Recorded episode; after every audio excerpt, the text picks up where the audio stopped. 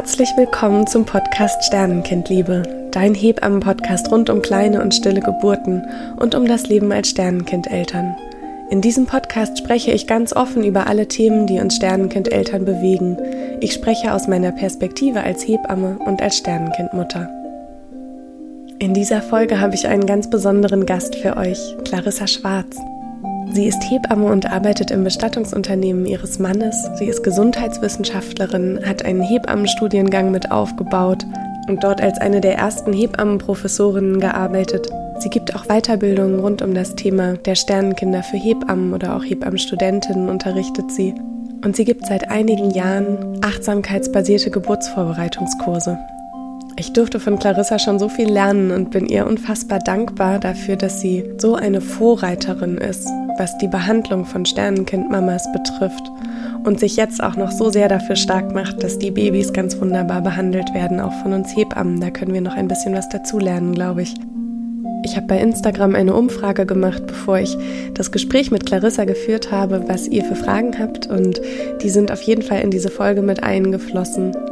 Wir sprechen darüber, welche Möglichkeiten es gibt, sein Baby auch immer wieder nochmal zu besuchen und anzuschauen, wie die Reise von dem Sternenkind körperlich quasi nach der Geburt weitergeht, wer da auch Ansprechpartner sein kann, wenn man das Baby doch nochmal sehen möchte Clarissa nimmt uns in dieser Folge definitiv die Angst davor, ein Kind auch noch nach einiger Zeit nach der Geburt nochmal anzuschauen und vielleicht auch einzubetten, im Sinne von, dass man als Eltern das eigene Baby auch in den Sarg einbetten kann. Und das beschreibt Clarissa ganz anschaulich und liebevoll in dieser Folge.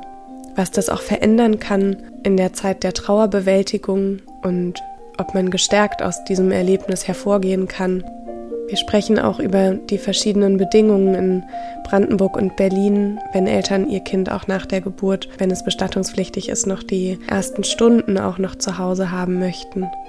Es geht um den Umgang mit Geschwisterkindern, wie das ist, wenn die ihr Sternenkindgeschwister sehen, was das mit ihnen macht oder auch nicht macht.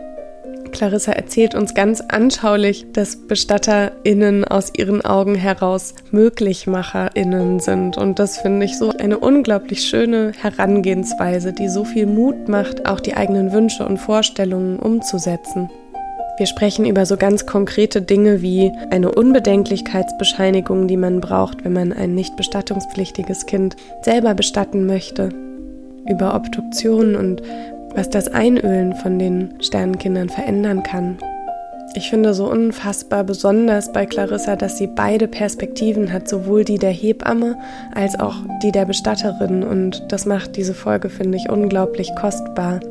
Und falls du jetzt Sorge haben solltest, ob du dir das alles anhören kannst, weil das ja doch sehr konkrete Beschreibungen sind, kann ich dich beruhigen und dir sagen, dass Clarissa einen unglaublich schönen Umgang, einen ganz natürlichen Umgang mit dieser ganzen Thematik vermittelt und würde dich ermutigen, es dir anzuhören. Und sobald du natürlich merken solltest, dass dir irgendwas zu nahe geht oder du gerade nicht in der richtigen Verfassung bist, dann brich natürlich immer gerne zwischendrin ab und vielleicht hilft dir dann ein bisschen zu tanzen oder dich zu bewegen, dir schöne Musik anzumachen.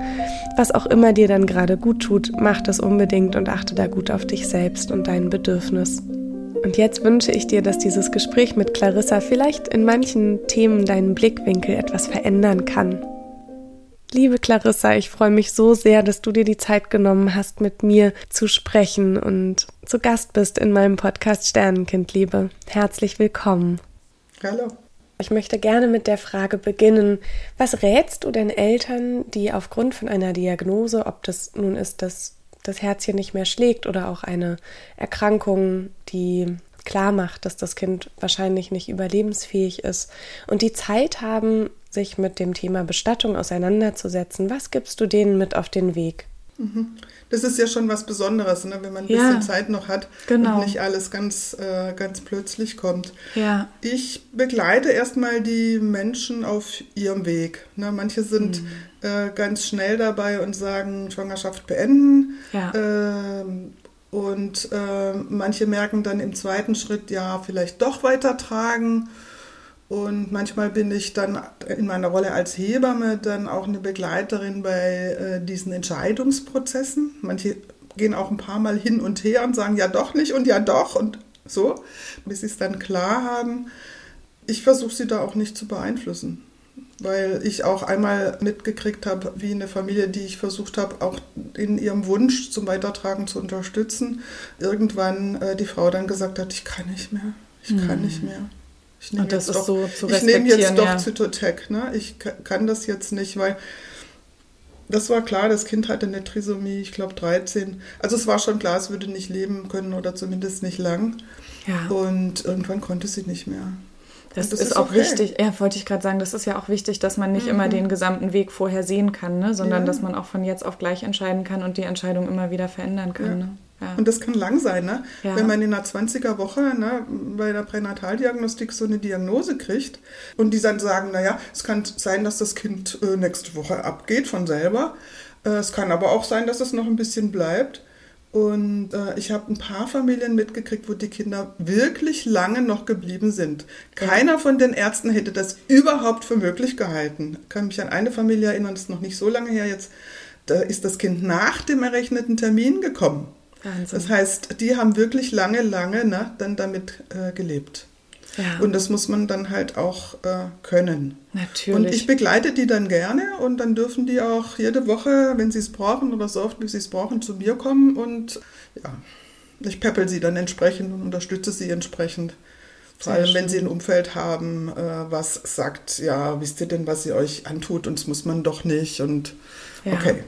Das glaube ich sofort. Aber ich weiß, dass, ich muss gerade mal ausholen. Ja, sehr gerne. Ich weiß, äh, was das dann für die Menschen bedeutet, die sich fürs Weitertragen entschieden haben und dann äh, der Natur ihren Lauf gelassen haben oder dem Kind oder wie auch immer man das äh, sagen möchte, wie es denen dann später geht. Ne? Weil wenn die wieder schwanger werden und wieder in meine Hebammensprechstunde kommen und ich sie dann durch die Folgeschwangerschaft begleite, dann merke ich einen großen, großen Unterschied, wie die Menschen ihre Sternenkinder verabschiedet haben. Und noch nicht mal so sehr, ob sie sich jetzt für einen Abbruch oder fürs Weitertragen entschieden haben, sondern wie der Abschied war. Ja. Und das ist ja eigentlich das, was deine Frage ausmacht. Ganz genau. Nämlich, ähm, nämlich, dass auch die, die sich äh, für einen Abbruch entschieden haben, oftmals gut weiter durchs Leben kommen, gut weiter Geschwisterkinder in Empfang nehmen können und mit sich im Reinen sind, wenn das mit dem Abschied gut war und sie weiter ne, mit Frieden nach der Beerdigung oder wie auch immer sie sich entschieden haben, sind. Deswegen versuche ich dann mit denen zu sprechen, was sie sich vorstellen. Manche ja. sind ganz schnell dabei und sagen, Kremation. Ne, wenn ein Körper so irgendwie halt geschädigt oder in einem Zustand ist, wo er nicht hätte leben können, dann Kremation. So. Feuer, reinigen, fertig. Das muss sein. Und andere sagen, geht gar nicht. Ne? Das Kind soll in die Erde äh, gebettet werden. Und manche sind da völlig klar. Und wenn die das nicht gleich sind, dann sage ich, der erste Schritt sowieso ist erstmal dieses Kind zur Welt zu bringen. Ne? Also jetzt erstmal das Kind zur Welt bringen, sich auf die Geburt konzentrieren. Ja. Und ich beantworte auch nur die Fragen, die sie haben im Vorfeld. Ja. Das finde ich okay. Ne? Alles, was die interessiert und womit die sich beschäftigen, sollen sie eine Antwort kriegen. Ja. Aber ich erzähle ihnen erstmal nicht mehr, sondern Schritt für Schritt weil ich weiß, in so einem schwierigen Zustand kann man schlecht den übernächsten Schritt tun, wenn man den nächsten noch gar nicht getan hat. So. Ja. Das heißt, die Empfehlung ist erstmal Kind kriegen. Dann Kind bei sich behalten, solange wie man es für richtig findet. Ja. Und da fände ich es auch fair, wenn die nicht vor der Geburt gefragt würden, ob sie jetzt das Kind halten, auf dem Bauch haben, wie auch immer haben wollen, weil woher sollen sie denn das wissen? Ja. Das ist ja eine wahnsinnige Überforderung, sowas zu wissen. Ja. Ne, deswegen, und so gehe ich dann halt nach der Geburt als Bestatterin dann auch vor, sage ich, ähm, sie werden, wenn es dran ist, dann schon wissen, was das Richtige ist. Ne? Und, und, es gibt jetzt halt die, die und die Möglichkeiten. Und der nächste Schritt, wenn das Baby geboren ist, ist, dass man sich erstmal von ihm verabschiedet und wir haben 36 Stunden, das sage ich dann auch. Wir haben in Berlin 36, in Brandenburg 24 Stunden und jedes Bundesland hat so seine Variationen, weil das ist das, was im Bestattungsgesetz steht. Und in diesem Zeitraum dürfen die im Grunde alles machen, was sie wollen.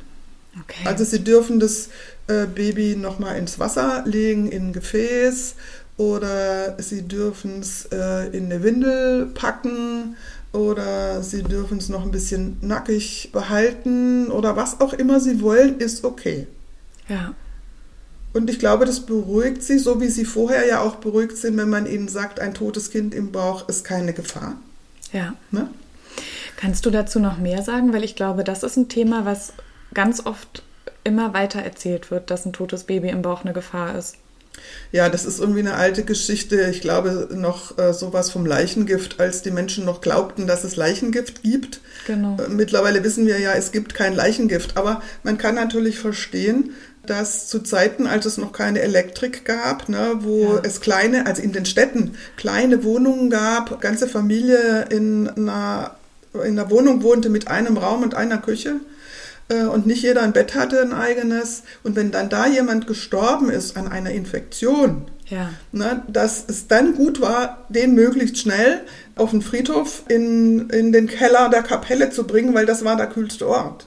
Ja. Ne, und nicht über Nacht mit einem an einer Infektion gestorbenen Menschen äh, verbringen. Das sind so Dinge, die stehen heute noch in den Gesetzen zum Teil drin, aber die Gesetze stammen halt auch von 1800 irgendwas so und sind nur minimal angepasst worden. Spannend. Deswegen stehen da manchmal Sachen drin, wo man sagt, versteht ja. man jetzt gar nicht. Ne? Heutzutage haben wir doch eine elektrische Kühlung und Absolut. irgendwie völlig klar, irgendwie, wie so zu verfahren ist. Oder dass man einen toten Körper, und das gilt halt auch für bestattungspflichtige Babys, äh, in einem dafür sagt man, letztendlich Leichenwagen, mhm. also mit einem dafür genehmigten Fahrzeug, so ähnlich ist das formuliert, äh, transportiert werden muss. Und das ist ein bisschen lachhaft, ne?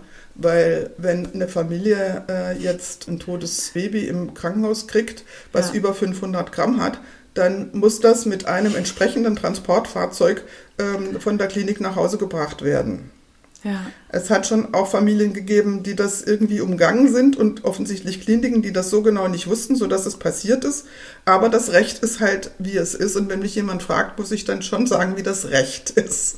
Ja. Auch wenn es manchmal, vor allem des Nachts, Möglichkeiten gibt, wenn keiner hinguckt, Dinge zu tun. Das hast du schön formuliert. So. Äh, aber das Recht ist halt, wie es ist. Und im Zweifelsfall verhalten wir uns korrekt. Ja, natürlich. natürlich. Da verhalten wir uns korrekt. Und also das heißt, wenn du jetzt sagst, in Brandenburg 24 Stunden, dann dürften die Eltern, egal wie groß ein Baby ist, das Baby mit nach Hause nehmen? Und innerhalb dieser 24 innerhalb dieser, Stunden, ne? weil wenn die nämlich erst danach auf die Idee kommen, ja. dann darf ich als, als Bestatterin natürlich nicht mehr von der Klinik nach Hause transportieren, weil dann ja. muss es an einem Ort sein, der für die Kühlung ne, und für das ja. Aufheben dann des toten Körpers genehmigt ist. So heißt es, ein genehmigter Ort. Und der ist halt meistens im, im Kontext äh, der Pathologie einer Klinik, zumindest in Berlin ist es immer so, an anderen Orten nicht immer. Ja. Wobei ich vermeide, äh, den äh, Menschen gegenüber, die betroffen sind, äh, Pathologie zu sagen. Und ich sage, es ist in der Kühlung, ja. beziehungsweise wir gehen in den Abschiedsraum. Ja, das ist viel schöner. Da aber die Angestellten der Klinik gewöhnt sind, Pathologie zu haben, das Kind kommt in die Pathologie, ja. ne, sagen dann die sofort, Eltern auch gleich untersucht. Pathologie, genau. Ja, ja. Und deswegen glaube ich, ist es auch schön, ne, wenn sich das unter den äh, Profis ein bisschen verbreitet, dass wir sagen, es geht in die Kühlung. Sehr gut. Und die Kühlung, ne, bei der Kühlung gibt es auch einen Abschiedsraum. Das ist jetzt unter Corona natürlich ein bisschen äh, reduziert, ob wir da überall noch rein dürfen. Mhm. Ähm, aber das sind Räume, wo wir auch dann die Babys äh, weiterhin besuchen und versorgen können. Ja. Also viele Kliniken, äh, also viele Kreissäle, so muss ich eigentlich sagen, haben mittlerweile kleine Kühlschränke im Kreissaalbereich und sagen dann innerhalb von drei Tagen dürfen die Eltern jederzeit nochmal zurückkommen und ihr Baby sozusagen nochmal besuchen.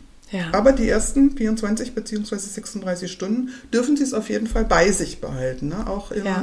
normalen Patientenzimmer ja. auf der Station oder wo auch immer sie sind. Ja, das ist total schön, dass du das sagst. Ich würde gerne mit dir noch mal ein Beispiel durchgehen. Also wenn jetzt in Berlin eine Familie entscheidet, die haben im Krankenhaus geboren, möchten das Baby diese 36 Stunden gerne mit nach Hause nehmen, dann mhm. würde das bedeuten, sie rufen ihr Bestattungsunternehmen mhm. an. Das Bestattungsunternehmen transportiert das Baby mhm. nach Hause, dann genau. können sie zu Hause die 36 Stunden verbringen. Mhm. Dann wird das Bestattungsunternehmen wieder das Baby abholen und mhm. es dann in die Kühlung bringen. Ja, genau. Ja, weil ich glaube, die nächste Frage ist ja, die viele Eltern sich auch stellen, wo ist denn dann das Baby? Ist das dann in der Kühlung von der Klinik oder kommt es dann irgendwann Nee. zum Bestatter?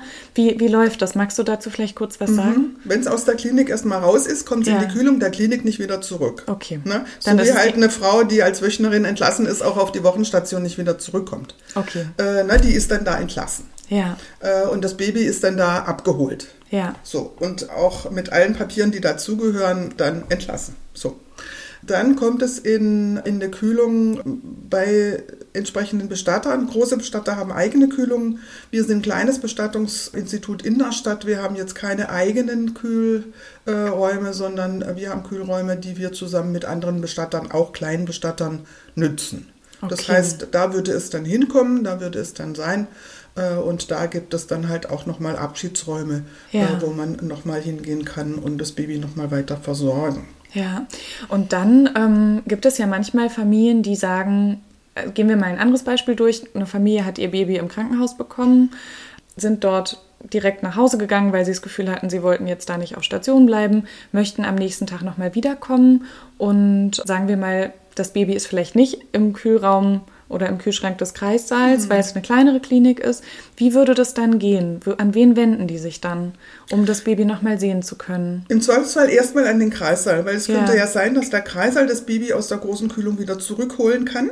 Was aber oftmals daran scheitert, dass es irgendwie niemand gibt, der Zeit dafür hat, sich darum zu kümmern. Im Ganz genau. Ja, das kenne ich. Ne? Dann äh, muss man bei den Mitarbeitern der ja, wahrscheinlich Pathologie, die dann für die Ausgabe, also die immer im Kontakt mit den Bestattern sind, Ja. mit der Ausgabe zu tun haben und die auch dafür zuständig sind, dass man nochmal Abschied nimmt. Das heißt eine Abschiednahme. Ja, Dann muss man mit denen vereinbaren, ob man die Abschiednahmeräume, die sie haben, ja, ähm, manchmal sind das ehemalige Kapellen oder spezielle Räume. Selten im Kreissaal-Kontext, dass es so einen Raum gibt.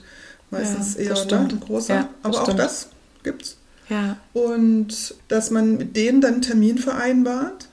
Okay. Und das machen wir gerne, wenn jetzt nicht gerade Corona ist, um das Baby in den Sarg einzubetten. Ah, weil schön. wir den Eindruck haben, dass wir den Familien einen Gefallen tun, wenn sie sozusagen auf dem Gelände der Klinik bleiben und da wieder hin zurückkommen, um das Baby weiter zu versorgen, als wenn sie dann sozusagen auf das Terrain äh, der, äh, des Bestattungsunternehmens kommen müssen.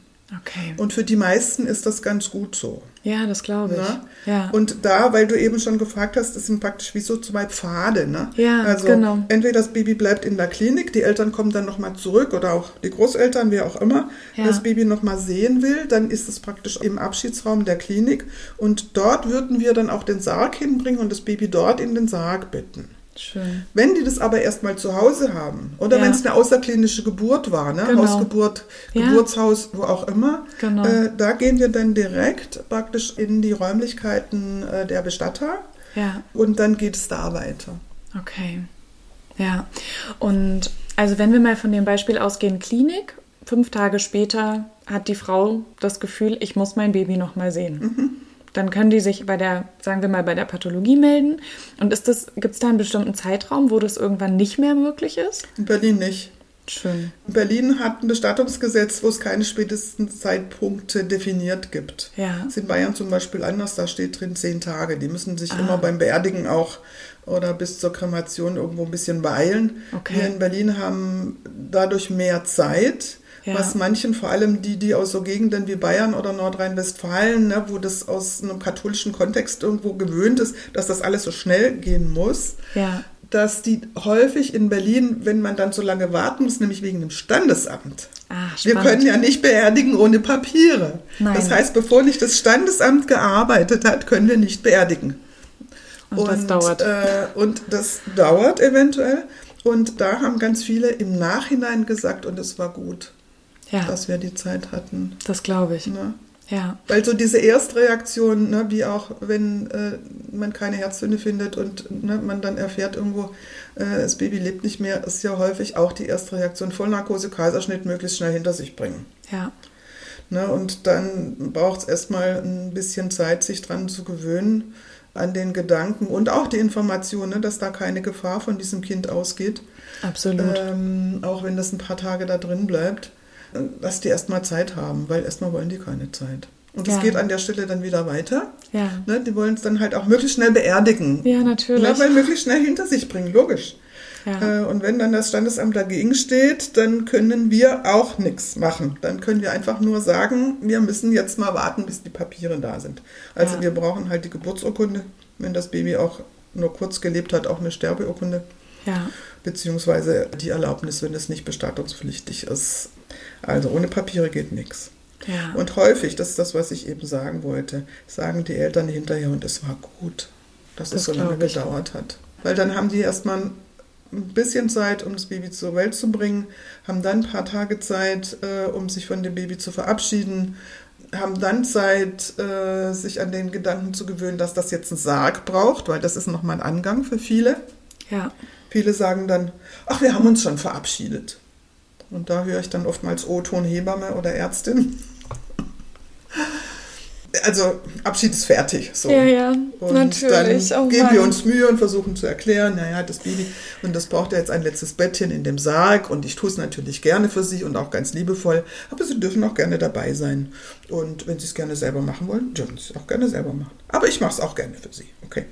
Ach, super. Und manche brauchen da erstmal auch ein bisschen Zeit, sich an den Gedanken zu gewöhnen. Und fast alle, mit ganz wenigen Ausnahmen. Und da ist manchmal dann eine Frau, die wegen Help noch auf Intensiv liegt oder irgendwie ne, Ja. Probleme, mögliche Probleme hat. Natürlich. Aber fast alle kommen äh, und sind dabei oder machen es dann selber Ja. und haben da nochmal eine Möglichkeit, sich zu verabschieden. Und auch wenn die anfangs nochmal so, wenn sie kommen, äh, ne, so oftmals unsicher sind, schlecht geschlafen haben, Natürlich. noch Leute um sich haben, die sagen, seid ihr sicher, dass ihr euch das antun wollt? Irgendwo, es kann doch die Bestatterin machen, das muss man doch nicht, das kann man, no, so.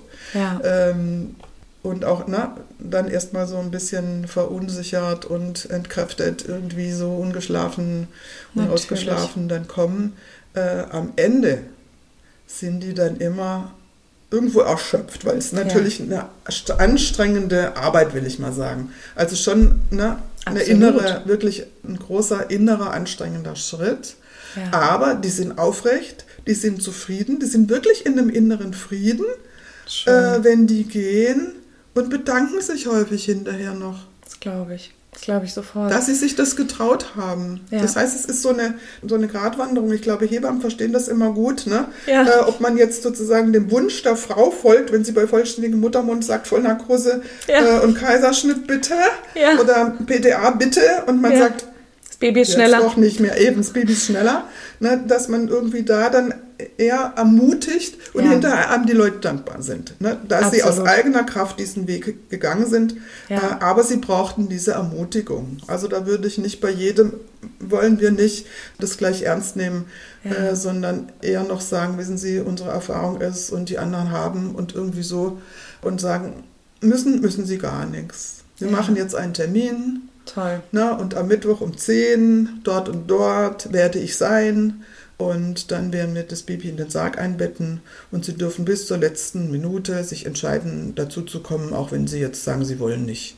Alles in Ordnung. Total gut. Und Sie müssen auch nichts tun. Sie dürfen auch gerne einfach nur äh, mich dabei beobachten, was ich tue. Alles gut. Ja. Magst du denn mal was erzählen, wie sich die Kinder verändern? Weil ich glaube, das ist ja oft eine große Sorge ne, von den Eltern, dass sie irgendwie ein schönes Bild im Kopf haben von einem rosigen, noch fast warmen Baby, was zur Welt kam und dann ist es irgendwie kalt und man hat so Ideen, dass die Hautfarbe sich verändert, die Lippenfarbe und so. Magst du dazu kurz Ja. vielleicht ein bisschen war- was sagen? Oder? Das war eigentlich noch nie mit einer Ausnahme ein Problem. Und zu der sage ich gleich was. Das, hat, das haben nämlich, ich würde mal sagen, die Hebammen zu verantworten. Oh. Beziehungsweise die Kreisheilhebamme. Oh. Ähm, deswegen habe ich das Gefühl, da haben wir Hebammen äh, na, jetzt in unserer Generation noch was dazu zu lernen. Die Frauen sind meistens gut versorgt, die sagen irgendwo, die Hebammen waren prima und äh, sie sind gut versorgt worden, aber die Kinder werden noch nicht immer gut versorgt. Wirklich? Ja, da möchte ich gleich noch was dazu Ja. sagen. Aber erst nochmal zu deiner Frage direkt zurück. Das hängt jetzt ein bisschen ab von der Schwangerschaftswoche. Ne? Ein Genau. sehr kleines Kind. Das dachte ich mir. Deswegen ne, Genau. ist da ja auch die Idee mit dem Wasser super, weil wenn man das irgendwo halt, wie man sagt, aufs Trockene legt, Ja. äh, dann sieht man, dass das eigentlich ein Wasserwesen ist und es wird dann irgendwie platt. So. Ja. Und das hat meistens eine sehr, sehr rötliche, fast pinke Farbe und sieht so ein bisschen durchscheinend aus. Ja. Ähm, und das würde dann einfach trocknen in so einer etwas, manchmal habe ich das Gefühl, sehen ein bisschen aus wie gepresste Blumen oder so. Ja, Ne, so. das stimmt. Und da ist es irgendwie eine tolle Idee zu sagen, irgendwo ne, so ein kleines Wesen, das tun wir nochmal ins Wasser. Dann kann man es halt irgendwie schlecht anfassen. Oder Ja. zum Anfassen muss man es halt rausnehmen. rausnehmen, ja. Okay, aber auch da kann man ja hin und her. Ne? Man kann es ein paar Stunden draußen haben, man kann es dann auch wieder reintun. Ja. Ähm, wie auch immer. So, Kennt- also so kleine.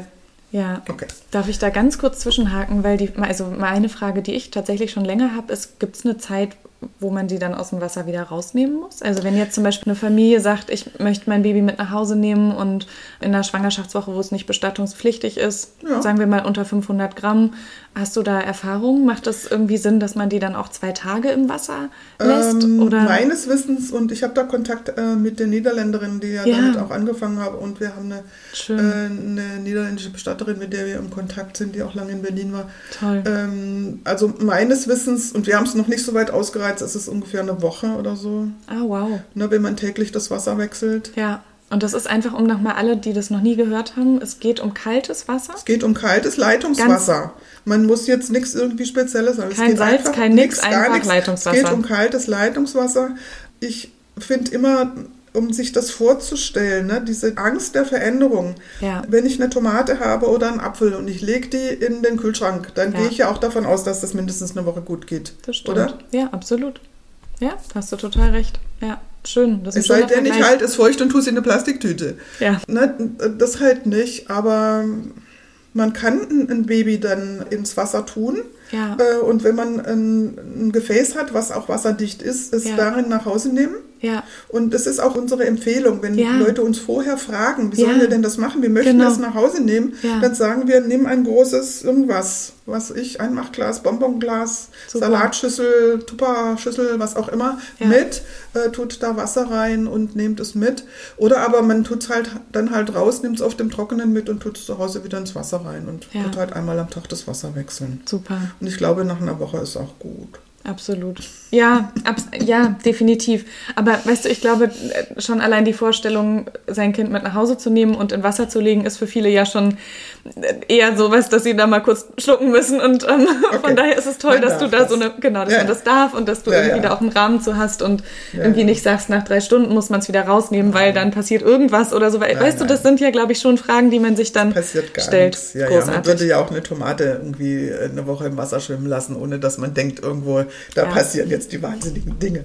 Super. Äh, gar Schön. nicht. Nein. Ach, es gibt wenig Kliniken, in Berlin weiß ich noch keine, aber äh, an anderen Orten weiß ich, äh, die machen das jetzt äh, routinemäßig, dass sie so kleine runde Glasgefäße haben und da tun sie dann die kleinen, die Mini-Babys rein. Toll. Okay, also zum Thema Verändern hast du, glaube ich, absolut Okay. die Sorge nehmen können. Das äh, freut mich total, Genau. dass du und das wenn so das Baby ist, genau, aber nochmal die, die, die ein bisschen größer sind Ja, und die genau. man jetzt nicht ins Wasser tut, Genau. weil das Gefäß viel, viel, viel zu groß sein müsste und das Ja. ja. auch irgendwo mehr oder weniger, ich würde mal sagen, wir sprechen so von 30er Wochen oder ausgetragenen Kindern. Genau. ähm, die das so nicht mehr brauchen, ne? wo das auch ein bisschen befremdlich wäre, wenn man das in so einem großen Wassergefäß dann rumschwimmen hätte, Ja. weil man eigentlich eher das Bedürfnis hat, es auf den Arm zu nehmen. Ne, es in, in eine Windel einzuhüllen und, oder in, in eine Decke, eine kleine, und es in den Arm zu nehmen. Und dann Ja. braucht es halt eher Moses-Körbchen, ne? Ja. sagen wir in Kreissaal, Ja, genau. Kreissaal-Kontext. Und dann kann man das Absolut. da, da mitnehmen. Und vom Moses-Körbchen, da kommen wir jetzt nochmal halt zum, zum Einbetten, da muss es dann halt in den Sarg gebettet werden. Und wie die Kinder nach ein paar Tagen aussehen, hängt davon ab, wie mazeriert sie waren, also Ja. wie lange sie schon tot waren, bevor sie geboren wurden. Ja. Ähm, weil manche haben dann halt auch schon offene Stellen wie Blasen, Ja. was aber auch noch nie ein Problem war, Mhm. weil die Eltern dann sagen, ah ja, das kennen wir, das haben wir gesehen, das ist wie wenn nach einer Brandblase, ne, eine größere Brandblase aufgeht, das ist auch nichts Schlimmes. Und die finden das dann auch nicht schlimm. Ne? Nee, Auch man sieht ja die Schönheit, ne? Man guckt ja nicht Ja, auf die genau. Stelle, sehen wo die Haut sich nee. gelöst hat, sondern man guckt sich ja irgendwie. Nö, das finden die nicht, äh, das finden die nicht schlimm. Ja. Ähm, und ansonsten wird das Kind dann eher trocken, wenn man es im trockenen Milieu hält. Und dann trocknet die Haut und nach drei Wochen sieht es dann vielleicht so aus, wie man sagen, wie meine Haut, ne? wie halt bei älteren Menschen äh, ein bisschen so ein bisschen runzlig und ein bisschen trockener, als es vorher war. Und manchmal sehen die Gesichtchen dann so aus, aber das kennt man ja auch ne, von Frühchen oder so, Ja. äh, dass man jetzt nicht weiß, ist es eher kreisenhaft oder neugeboren. Äh, so kann das sein, aber es ist jetzt nichts Schlimmes. Toll. Das es ist so ist schön, dass du das Schlimmes. sagst. Ja. Ja, Ja, ich habe einmal wirklich nichts, letztendlich zweimal wirklich schlimme, Ja. ich will mal sagen, schlimme Sachen erlebt und das waren halt das, was ich vorhin erwähnt habe. Das muss ich jetzt noch Ja, unbedingt. Ja, das ist Äh, auch ne, wichtig für die- alle Hebammen zu hören, wie, wie man es besser macht. Das ist ganz wichtig, dass du das Genau, sagst. weil ich denke, das ist jetzt mal in meinen Augen eine wichtige Aufgabe jetzt der jungen Generation, nachdem Ja. wir dafür gesorgt haben, dass die Frauen gut versorgt werden. Wunderbar. Äh, und jetzt sollen halt die Babys auch noch gut versorgt werden, sodass die gut verabschiedet werden können. Weil wenn man ein Baby trocken hält, das heißt äh, in eine luftige, einfach normale Windel einpackt und vielleicht noch was Stabileres, weil die in der Kühlung möchten immer noch, dass irgendwie was Stabiles ist, sodass man noch ein Handtuch hat. Oder wenn man eine Einmalunterlage verwendet, die dann irgendwo ein bisschen faltet und sie praktisch dann drunter hat und nicht auch noch dreimal drum gewickelt mit drei Klebestreifen drumherum und dann vielleicht noch eine zweite Schicht und nochmal drei Klebestreifen drumherum und dann nicht weiß, was oben und unten ist. Und jetzt kommt das, wo ich äh, einmal wirklich, da war ich sauer auf die Kollegin, weil die wussten nicht mehr, wo oben und unten ist. Und dann lag das Kind praktisch mit dem Gesicht, also mit dem Bauch nach unten in der Kühlung. Nein. Und wir wissen, was passiert, weil wenn Ja. ein Mensch tot ist, Ja. entwickeln sich Leichenflecken. Nein. Und Leichenflecken sind ja nichts anderes, als dass die Kräfte der Natur wirken und die roten Blutkörperchen sich der Schwerkraft entsprechend nach unten bewegen. Und dann wird hinten ne, der Rücken halt dunkler. Was Ja. irgendwie normalerweise jetzt auch nichts Schlimmes ist, weil das weiß man, dass das so sein kann. Aber in dem Fall war das halt vorne. Und Ah. dann war dieses Kind irgendwie so ne, im ganzen Gesicht und vorne auf dem Bauch ganz, ganz dunkel. Und so kannten es die Eltern halt nicht. Nee, natürlich. Und das musste ich ihnen dann beibringen und sagen, es tut mir leid, aber ihr Baby ist jetzt mal ne, da ein bisschen so dunkelviolett geworden, weil ne, es halt so war, wie es war. Okay.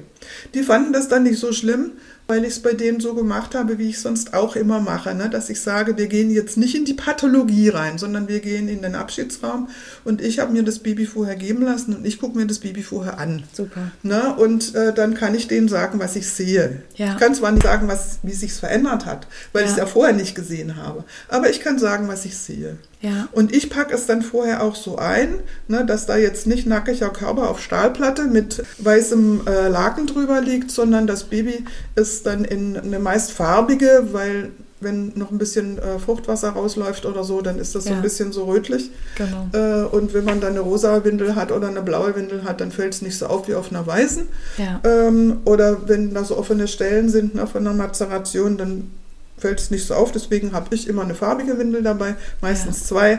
Und dann packe ich das Baby aus, lege das da rein, weil natürlich ist es ein bisschen feucht geworden, ne, so. Ein Baby, das nicht geatmet hat, hat Ja. natürlich Flüssigkeit, Fruchtwasser noch Ja. in der Nase und in den Ohren und irgendwo sonst wo. Ja. Äh, und das fließt natürlich raus. Das heißt, das Kind liegt ein bisschen in einem feuchten Milieu. Aber wenn das dann trocknen kann und wenn da trockene Tücher sind, ist das kein Problem. Ne, dann mache ich das feuchte Tuch ab, Super. äh, pack das dann in, äh, wie gepuckt im Grunde, in eine Windel ein, mache noch eine zweite Windel oder ein Handtuch drumherum, sodass, wenn die Leute reinkommen, erstmal nur Nasenspitze sehen und Super. Sich in ihrem Tempo, ne? Und mache dann vorher ein goldgelbes Tuch drunter, weil Ja. natürlich haben nicht alle irgendwie nette Tischchen oder Wägelchen oder so, sondern Nee. da ist manchmal wirklich äh, Stahl. Stahlplatte oder so. Und dann habe ich halt ein großes goldgelbes Tuch mit, das wird dann erstmal da drüber gedeckt und dann ist das alles überhaupt kein Problem. Und dann Schön. kommt das Baby da drauf und ist dann so eingep eingepuckt, eingemummt. Und äh, was ich von einer, bin ja heute noch dankbar, von einer Kollegin, Hebammenkollegin in einem Kreis einmal gelernt habe, die nämlich beim Einbetten dann dabei war und beim Verabschieden, die hatte einen Regenbogenschal. Und Oh, ich habe jetzt schön. auch einen Regenbogenschal. Und der Oh, wird dann so, na, so außen rundrum im Oval drum, rundrum Ja. gelegt. Und dann Toll. ist das, ähm, das Baby, ja. Und dann kommen die rein und sagen, na so, das haben sie aber schön gemacht oder das sieht aber liebevoll aus und haben dann kein Problem, sich dem Baby zu nähern. Ja, ach, das ist so schön, wie du das beschreibst. Und wenn das trocken ist, ist das halt kein Problem. Ne? So. Und ich kann vorher sagen, ob da jetzt irgendwie was komisch ist, ja. was mir aufgefallen ist. Und meistens sagen sie, ach, das kennen wir schon, das war nach der Geburt auch, ja. auch schon. Sehr das gut. macht uns nichts. Ja. Und hast du eine Zeit, also wenn man jetzt zum Beispiel eine Diagnose bekommt, kein Herzschlag und man geht davon aus, das hat schon eine Woche nicht mehr gelebt, eine Frau hatte schon so ein mhm. komisches Gefühl, hat sich aber nicht getraut, irgendwie vorher noch einen extra Termin geben zu lassen oder so. Hast du eine mhm. Zeit, wo du sagst, wo, wo das mit den Mazerations- Flecken irgendwie mehr wird, wo es irgendwie anfängt, kann man das sagen? Kann ich, kann ich schwer kann sagen. sagen. Scheint irgendwie mhm. auch nicht so, ne? so lehrbuchmäßig zu ja. sein. Ja, das ist mhm. offensichtlich auch nicht immer gleich. Und es ja. hat natürlich mit der Schwangerschaftswoche zu tun. Ne? Ja. Wie, äh, wie stabil sind schon die, die Körperstrukturen und auch die Haut. Ja. Äh, und, und, und wie eher nicht. Ja. Ja, ich kann mich an einen Fall erinnern, da war das ziemlich lang, weil es waren Zwillinge. Mhm. Und das eine war Ach, halt klar. schon tot und das, äh, das zweite ja. sollte noch seine Chance kriegen, hat sich dann aber auch verabschiedet. Das heißt, das war, ich mal sagen, relativ frisch. Das war noch nicht lange her. Und das andere war irgendwie so ein bisschen wie aufgeweicht oder so. Mhm. Und äh, ich habe sie dann halt beide irgendwie eingewickelt und eingemummelt. Und das eine haben die Eltern dann noch weiter ausgewickelt und haben sich das noch äh, genau angeguckt.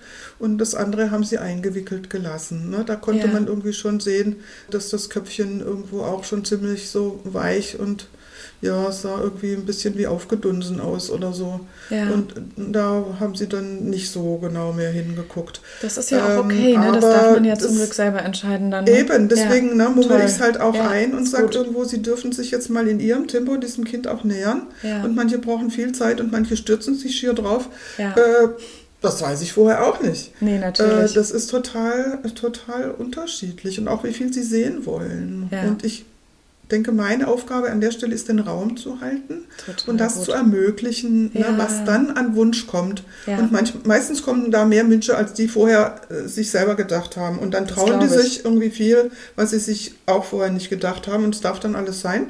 Ja. Und ich sage dann, okay, na, ich weiß, na, am Ende wird das Kind im Sarg liegen und der Deckel wird drauf sein. Aber wie viel Zeit das braucht und wer dazwischen was tut, ja. Das wissen wir nicht. Und ja. das müssen wir auch vorher nicht wissen. Das heißt, es ist für mich auch Toll. immer wieder eine Überraschung. Ja. Ne? Weil sie dürfen ich. mich auch bitten, rauszugehen und dann gehe ich auch manchmal raus. Schön. Manchmal höre ich sie dann, dann auch da drin weinen. Ne? So, Das würden sie sicher nicht tun, wenn ich daneben stehen oder sitzen würde.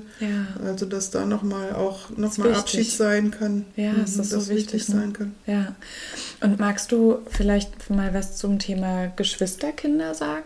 Hm. Ähm, wie das, was so deine Erfahrungen damit sind, weil ich glaube, da trauen sich ja auch viele Eltern nicht sofort den genau. Kindern ihre Geschwister zu zeigen. So, ne? Und ja, ja. Ja, vielleicht magst du dazu was sagen. Ja, ganz wichtiges Thema, weil ja, wenn äh, die Kinder ein Geschwisterchen verlieren, das für die auch ganz was Wichtiges ist. Ne?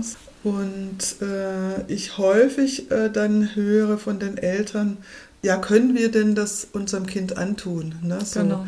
Was tun wir unserem Kind damit an, wenn wir es mitnehmen? Das ist so eine verbreitete Meinung irgendwie. Ja, und es ne? ist auch immer so formuliert. Ja, das glaube ich sofort. Es ist ja. immer die gleiche Formulierung. Was tun wir unserem Kind damit an, wenn wir es mitnehmen? Oder können wir unserem Kind das antun? Wie auch immer. Auf jeden Fall geht es ums Antun.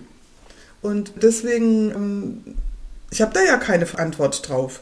Habe ich quasi halt eine Gegenfrage und sage, aber es ist auch gut, wenn Sie sich darüber im Klaren sind, was Sie Ihrem Kind antun, wenn Sie es nicht mitnehmen.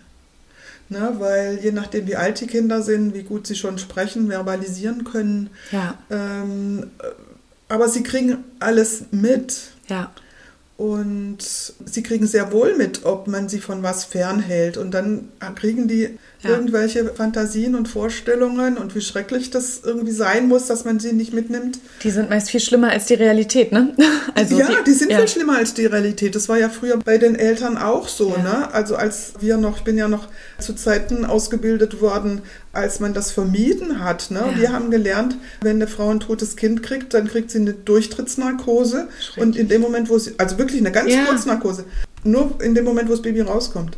Und wenn sie wieder wach wird, ist das Baby weg. Und es war unsere, unser Job, es mittlerweile schnell verschwunden und in die Spüle gebracht zu haben. Ach, zur Schonung der Frau. Ach Mann. Mehr oder weniger schont. Ne? Ja, das, das hat sich dann erst in, Ja. in, der, in der Zeit danach, als wir dann, also als halt auch Wochenbettbetreuungen zu Hause Ja. erst üblich wurden aufgrund äh, der Gesetzesänderung Ja. Mitte der 80er. Das gab es ja vorher nicht. Das stimmt. Äh, da erst wurde das dann, dann deutlich, wer da wen schont. Ja. Und wir auch mitgekriegt haben als Hebammen, was das in der Folgeschwangerschaft bedeutet. Wenn Ja. diese Frau kein Bild von diesem Kind hat, Ja. wenn sie zum Teil noch nicht mal wusste, wo der Körper geblieben ist. Und ich dann ne, so Fragen kriegte, die ich auch nicht beantworten konnte, weil ich natürlich auch nicht weiß, wo das Baby geblieben ist. Ja. Oder wenn das Baby irgendwo bestattet worden ist, ne, ob die dann das so, so oder so behandelt haben. Ne? Oder Ja.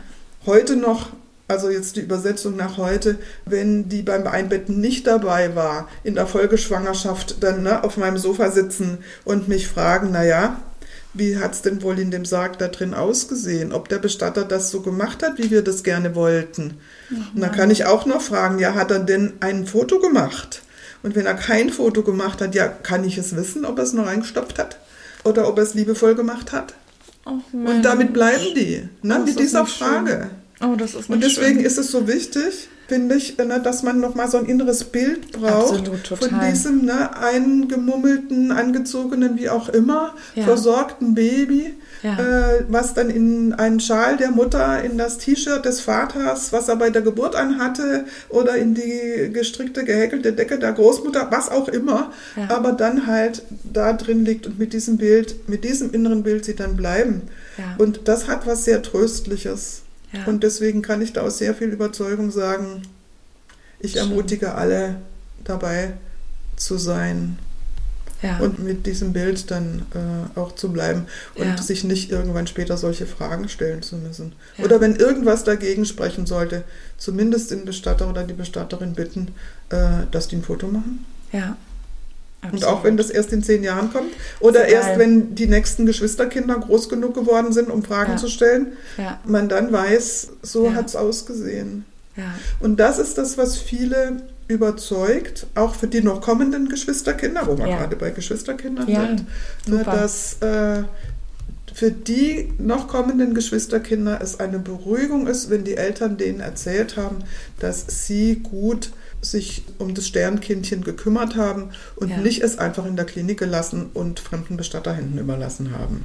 ja. Das ist auch nochmal Zukunfts, ne, so, ich meine, ich bin auch Absolut. Gesundheitswissenschaftlerin und ich denke irgendwie immer in so Kategorien von Gesundheit und ich möchte, dass Ja. die Menschen nicht nur, wenn alles gut geht und ich als Hebamme dabei bin, irgendwo gestärkt und letztendlich gesünder weiter durchs Leben gehen. Ne? Die meisten Ja. ernähren sich gesünder und machen irgendwie Dinge gesünder, wenn sie ein Kind kriegen. Aber dass auch wenn sie ein Sternkind haben, sich von dem Kind verabschieden müssen, haben die eine Chance, auch wenn es seine Zeit dauert. Darüber bin ich Ja. mir schon im Klaren. Ne? Das geht nicht in Absolut. drei Tagen und auch Nein. nicht in drei Wochen Nein. und auch nicht in drei Monaten. Nein. Dass es auf die Dauer eine Möglichkeit gibt, auch gestärkt weiter durchs Leben zu gehen. Ja, Aber ich habe halt auch schon welche irgendwo geschwächt mit hängenden Flügeln, depressiv, alkoholabhängig, medikamentenabhängig werden sehen. Aber das waren halt auch solche, die nicht eine Möglichkeit hatten, sich so zu verabschieden, ne, dass sie gestärkt dann Ja. nach dem Einbitten und nach dem Beerdigen oder nach der Kremation ja, wussten, sie haben sich jetzt von diesem Kind gut verabschiedet. ja. Und Das deswegen Abschied, Abschied, ja, Abschied, Abschied, Abschied, ne? Ja. verabschieden. Und seinen Weg und sein Tempo ist Ja. mir auch nochmal wichtig. Und Absolut. das Tempo kann man nur selbst von sich wissen. Ja, Es ist nicht unser Job, irgendwo Dinge zu beschleunigen. Nee, das gar kommt nicht. gar nicht gut. nee, das stimmt. Ne? Man braucht sein eigenes Tempo. Ja, Und ich glaube, wenn man Schritt für Schritt geht, hat man auch ein Gefühl für das eigene Tempo.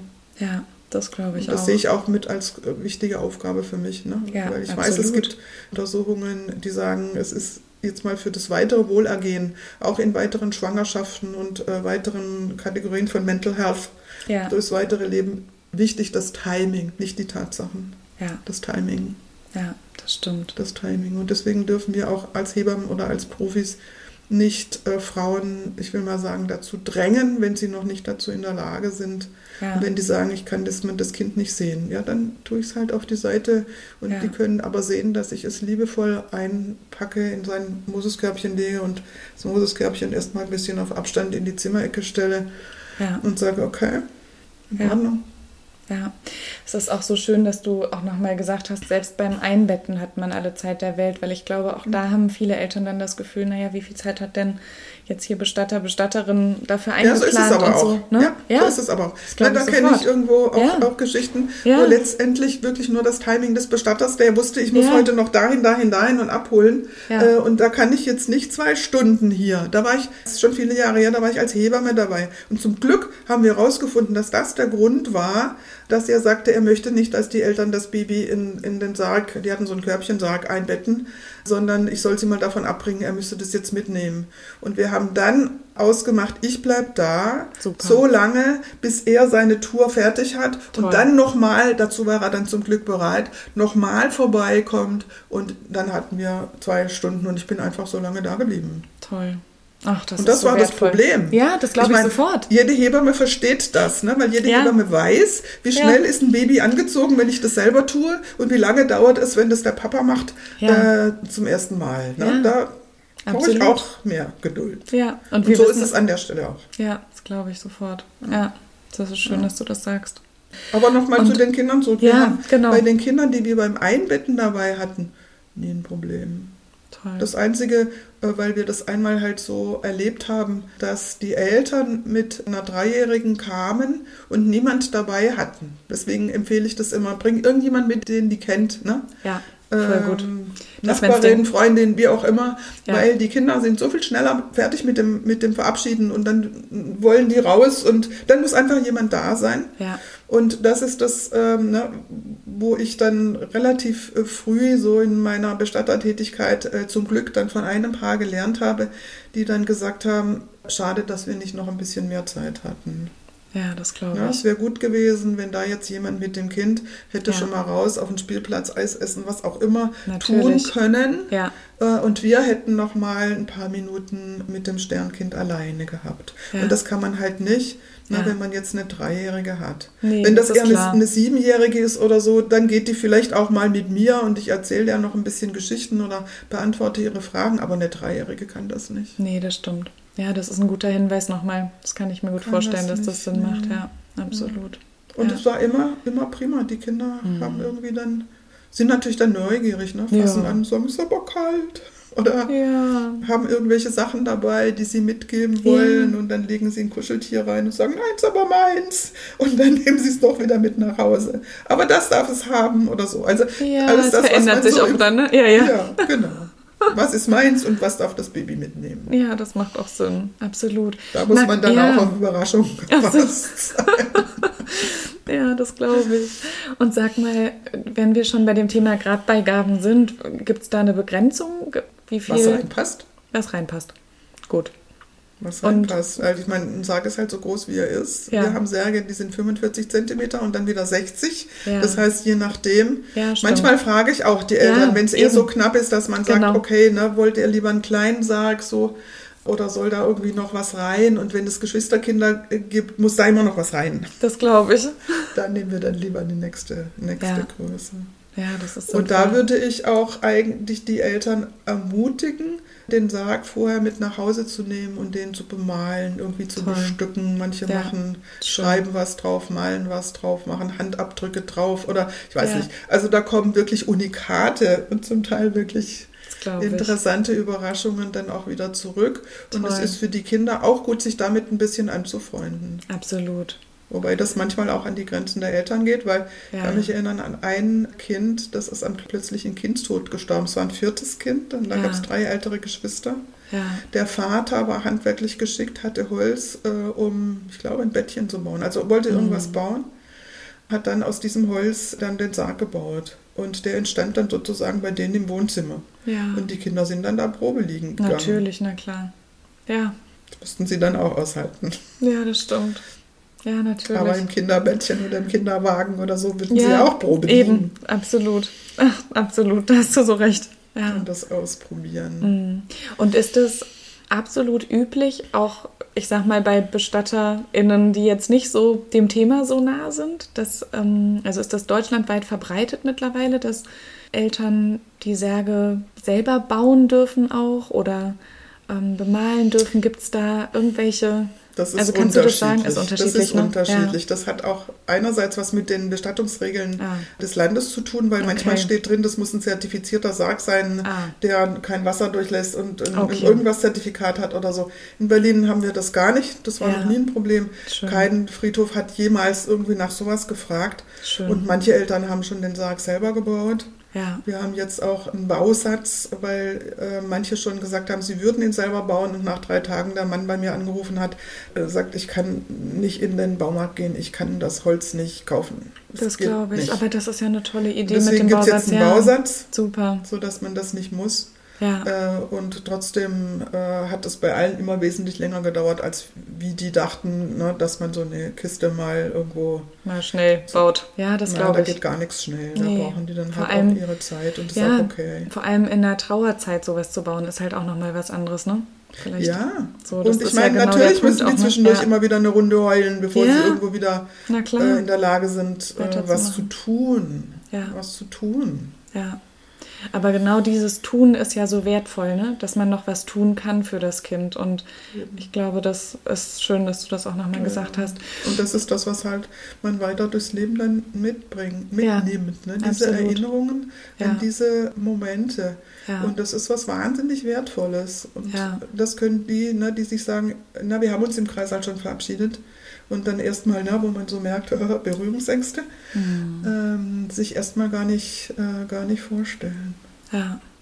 Und deswegen, ne, da muss dann jemand mit. Ja. Deswegen ne, äh, werde ich jetzt mal allen Hebammen, werdenden Hebammen, mit denen ich zu tun habe, unter dem ich zu so einen Unterrichtseinheiten einladen, das dann auch ausbreiten, nicht weil ich denke, sie sollen jetzt die Aufgabe der Bestatter übernehmen, das nicht, aber sie sollen in der Lage sein, die Fragen der Familie zu beantworten Ja. und dann halt sagen können, ja, es hat schon mal eine Familie gegeben, die hat schon mal ne, den Sarg selber gebaut äh, oder den Sarg selber getragen oder den Ja. Sarg bemalt und innen ausstaffiert und ja, was auch immer Ja. man auf Ideen kommen kann. Ja. Das hat es immer alles schon mal gegeben und dann ist das Ja. für so eine Familie eine Beruhigung, vor Total. allem wenn der Bestatter kommt und eigentlich ne, einen möglichst teuren Sarg verkaufen will, weil das irgendwo natürlich irgendwo seinen Verdienst macht. Na klar. Und die Bestatter, die so arbeiten wie wir, die arbeiten mit Pauschalen.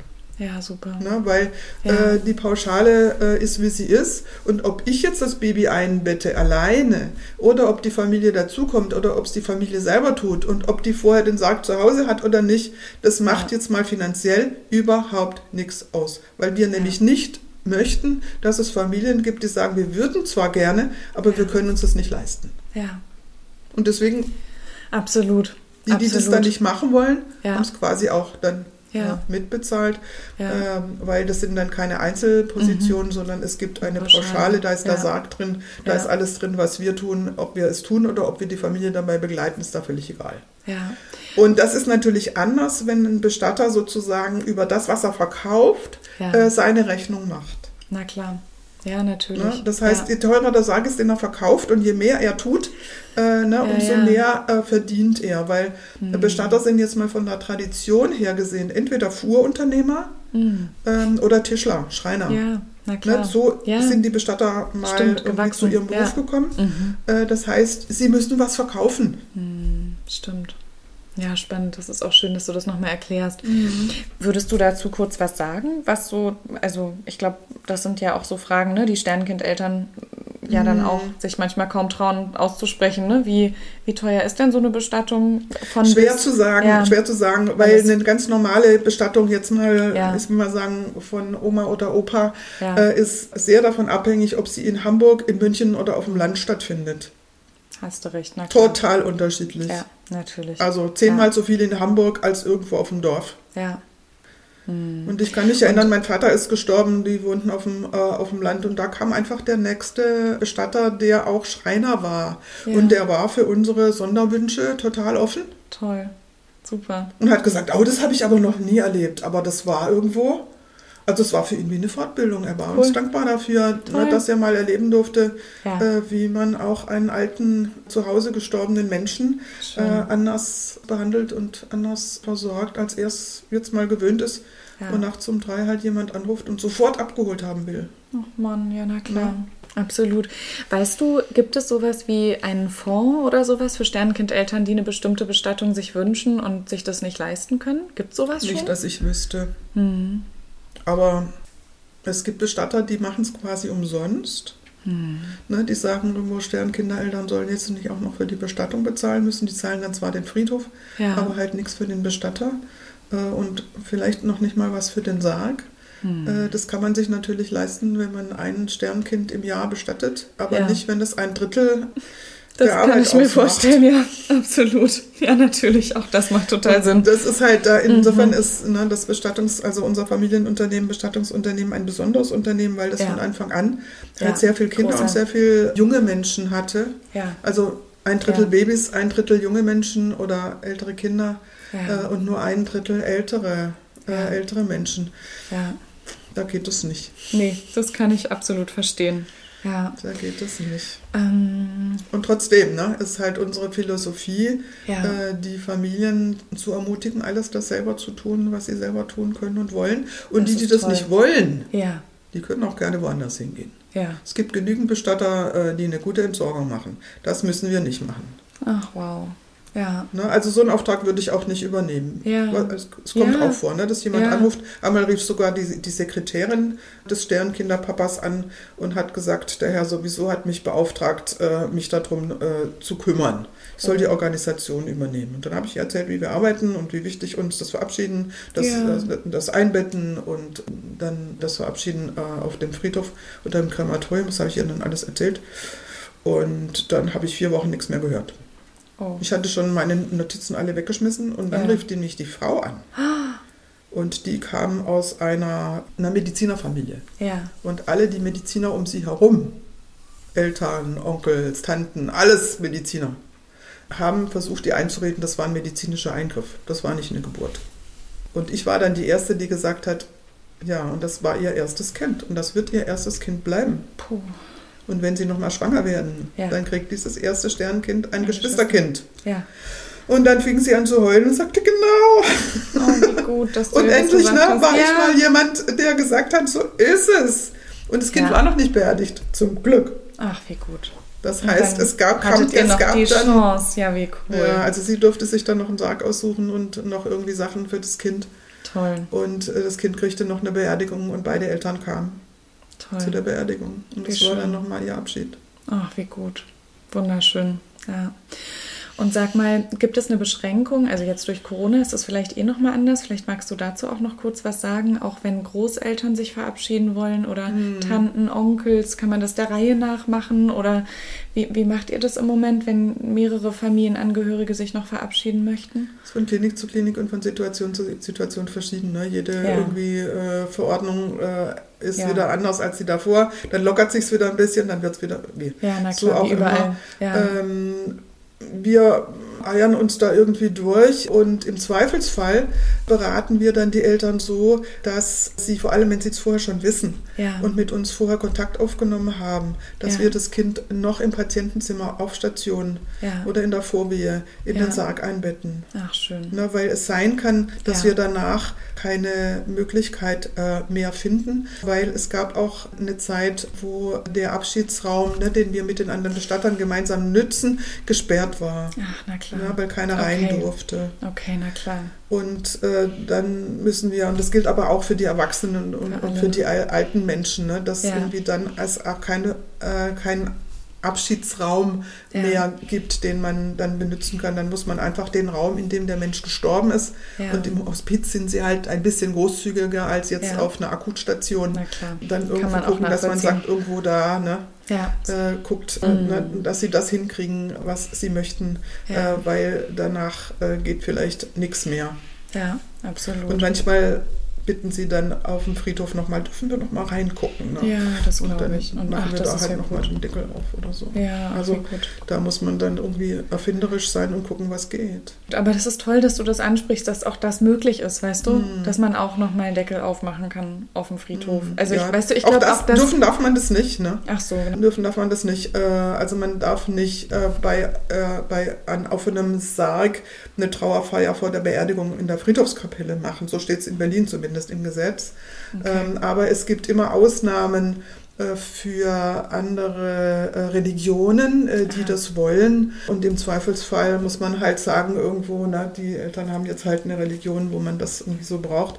Und wir kennen es nicht anders, als dass die Friedhofsmitarbeiter an der Stelle sehr großzügig sind. Manchmal sagen sie, dann machen sie das mal lieber in dem Nachbarraum, ne, weil wir haben ja auch unsere Vorgaben, ja. nichts von mal von den Chefs. Natürlich. Und nicht alle sind jetzt so mutig zu sagen, okay, machen Sie mal, ich gucke weg. Ja. Ähm, aber die finden dann immer eine, eine, eine Möglichkeit, wo da noch was, ja. noch was geht. Ja. Wir kennen die mittlerweile natürlich irgendwo auch ich. alle, weil ja, es äh, sind zwar relativ viele äh, Friedhöfe jetzt mal in, in Berlin, aber nicht alle haben jetzt ein Sternkinderfeld ja. und die, die das haben, die kennen wir im Allgemeinen. Ja.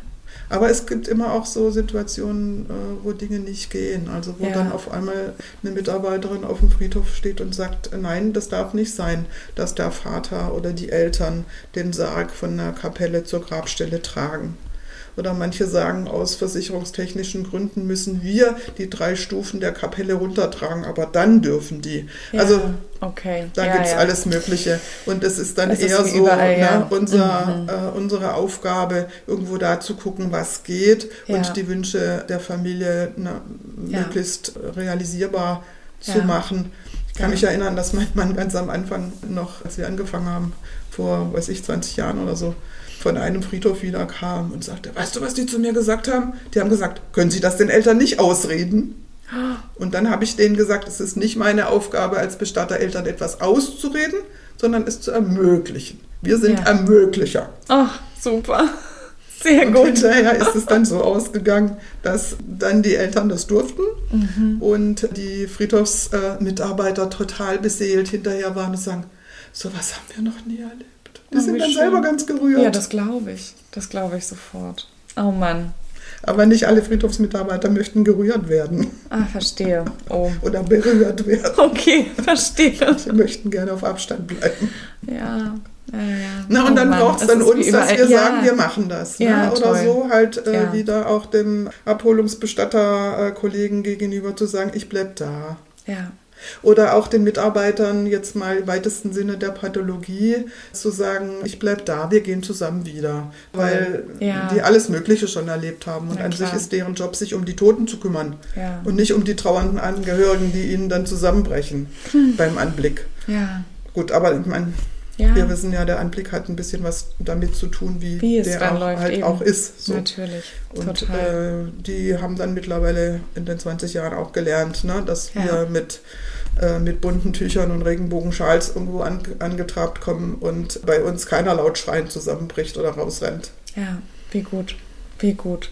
Ich habe noch eine Frage von einer Frau gestellt bekommen. Darf man denn in Deutschland einen Teil der Asche mit nach Hause nehmen? Dürfen darf man nicht, nein. Man, man, darf gar nicht. Dürfen darf ja. man nicht. Wir ja. haben Friedhofspflicht, auch für Aschen. Ah ja, okay. Bremen ist, glaube ich, mittlerweile die einzige Ausnahme, die das nicht mehr so ernst nimmt. Aber äh, letztendlich, wenn man sich für eine Kremation entscheidet, ja. ähm, und in Berlin ist es so, dass es ein Krematorium gibt, ein privates Krematorium, was uns die Asche aushändigt. Ah, die super. Behörden, ne, die städtischen, die sind Behörden, äh, ja. die würden das nicht machen oder ja. dürfen das nicht machen.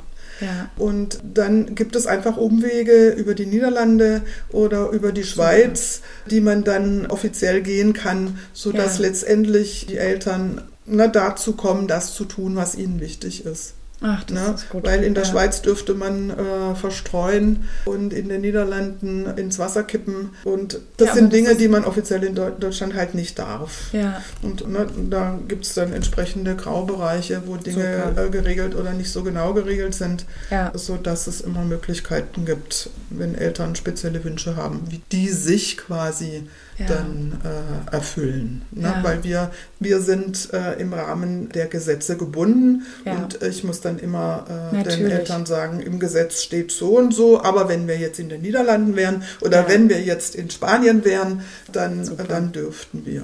Okay. Ja. ja und gut. viele, die irgendwie äh, Auslandskontakte haben, machen das auch. Ne? Ja, so, ich kann mich an eine Familie erinnern, ein, ein, äh, ein amerikanisches Paar zum Beispiel, ne, die haben dann die kleine Urne mitgenommen oder eine Ja. Japanerin äh, mit einem Deutschen verheiratet, die beschlossen haben, das soll in der Japan, bei der japanischen Familie bestattet werden. Die nehmen dann einfach die Urne in ihr Handgepäck und nehmen die entsprechenden Papiere mit, ne, Ja, weil natürlich müssen die damit Ja. rechnen, Ja. äh, dass sie bei der Kontrolle Natürlich. dann machen sie Oh mal Gott, auf, ja, was na haben sie klar. denn da drin? Ja, natürlich. Und dann ist es gut, ne? Ja, man ja. kann das belegen. Und dann äh, sind die aber sozusagen äh, diejenigen, die den Transport äh, der Asche ins Ausland übernehmen. Und Ja. das wieder ist, ist legal, ne? weil man darf eine Asche ins Ausland transportieren. Ja, voll ist ja gut. nicht verboten. Toll. Ja, das hört sich gut an. Vielleicht ist ganz gut, wenn wir noch mal so ein paar Fakten noch mal kurz zusammenfassen. Sowas Mhm. wie ab wann, also ne, du hast ja schon gesagt, bundeslandspezifisch, aber so grob gibt es so ähnliche Grenzen, ab wann ist ein Kind bestattungspflichtig. Noch mal so ein vielleicht, paar Fakten vielleicht, sammeln. erst Ja, noch mal, ja. vielleicht erst nochmal Standesrecht, das ist Ja. das, was den meisten geläufiger ist, ne? Ja. dass ein Kind ab 500 Gramm eine Geburtsurkunde braucht, also Hebammen entsprechend auch bei einer Genau. außerklinischen Geburt Genau. einfach eine Geburt melden müssen und die wissen, wie man das tut oder die Genau. Kliniken wissen auch, wie man das tut. Äh, Und dann kriegt das Kind eine Geburtsurkunde, wenn es totgeboren ist. Wenn es mit Lebenszeichen geboren ist, braucht es natürlich noch eine Sterbeurkunde, ne, weil äh, man muss sowohl den Geburtszeitpunkt als auch den Sterbezeitpunkt dann äh, dokumentieren. Dafür Ja. ist das Standesamt zuständig. Ja. Und das ist bundesweit einheitlich, das ist überall so. Okay, sehr gut. Was unterschiedlich ist, äh, sind die Bestattungsregeln. Ja. Und da gilt in den meisten Bundesländern, weil die nämlich ihr Bestattungsgesetz dem Standesrecht angeglichen haben, auch diese 500-Gramm-Grenze. Ja. In Berlin haben wir auch noch eine 1000-Gramm-Grenze, sodass Genau. man bis zu 1000 Gramm Kinder, die nicht gelebt haben, in die Sammelbestattung geben darf. Über Ja. 1000 Gramm aber einzeln bestatten muss. Ja. Und äh, ne, so dieser, diesen Zwischenbereich, den haben nicht alle Bundesländer. Manche sind da irgendwo klarer geregelt. Aber Ja. das lässt sich leicht nachlesen. Ne, da muss man einfach nur googeln, äh, Genau. Bestattungsgesetz, Bundesland sowieso, sowieso und nachlesen. Fertig. Ja. Äh, dann hat man ne, da, die, äh, da die Rahmenbedingungen. Ja. Und darunter ist es im Grunde nicht geregelt. Ja. Ne, Okay. Wenn ein Kind nicht, weil nicht gelebt und unter 500 Gramm bei der Geburt hatte, nicht unter das Bestattungsgesetz fällt, fällt es Ja. halt auch nicht darunter. Ja. Ne? Ja. Da ist dann geregelt, äh, dass dann hygienisch und sittlich einwandfrei, so ist es in fast allen Bundesländern oder ähnlich formuliert, dann mit diesem Körperchen umzugehen ist. Ja. Und egal, ob es in der Klinik bleibt ne, oder ob die Ja. Eltern dann sagen, sie möchten sich selber zu, drum kümmern, Ja. aber da ist jetzt nicht klar geregelt. Ne? Dieses Thema, darf ne, eine Mutter das Sternkindchen mit nach Hause nehmen oder muss sie es der Klinik überlassen, sodass die Klinik sich für hygienisch und sittlich anwandfrei zuständig fühlt, weil das Kind gehört nicht der Klinik. Nein. Ne? Nein. Es, das Kind gehört den Eltern und die Aber Eltern sowas von. dürfen alles das tun, was nicht gegen das Gesetz verstößt. Ja. Aber in den meisten Bundesländern ist es so klar nicht geregelt. In Bayern, glaube ich, ist es ganz klar geregelt. Da steht Mhm. drin, dass dann, das heißt nicht Klinik, sondern ich weiß nicht mehr, wie auch immer, Mhm. also da, wo das Kind halt geboren ist, dass die sich drum kümmern müssen. Okay. Aber in fast allen anderen Bundesländern könnte man na, da sich auch gut, äh, gut. sozusagen die Eltern vorstellen, die dann hygienisch und sittlich einwandfrei Ja. mit ihrem Baby umgehen. Und ich ja. meine, das tun alle da Eltern. würde man, also ich hätte da jetzt kein Problem mit, aber es ist, ich glaube, in allen Kliniken immer ein Ding, wenn das zum ersten Mal passiert. Wenn zum Ja. ersten Mal Eltern da sind, die sagen, wir möchten jetzt aber.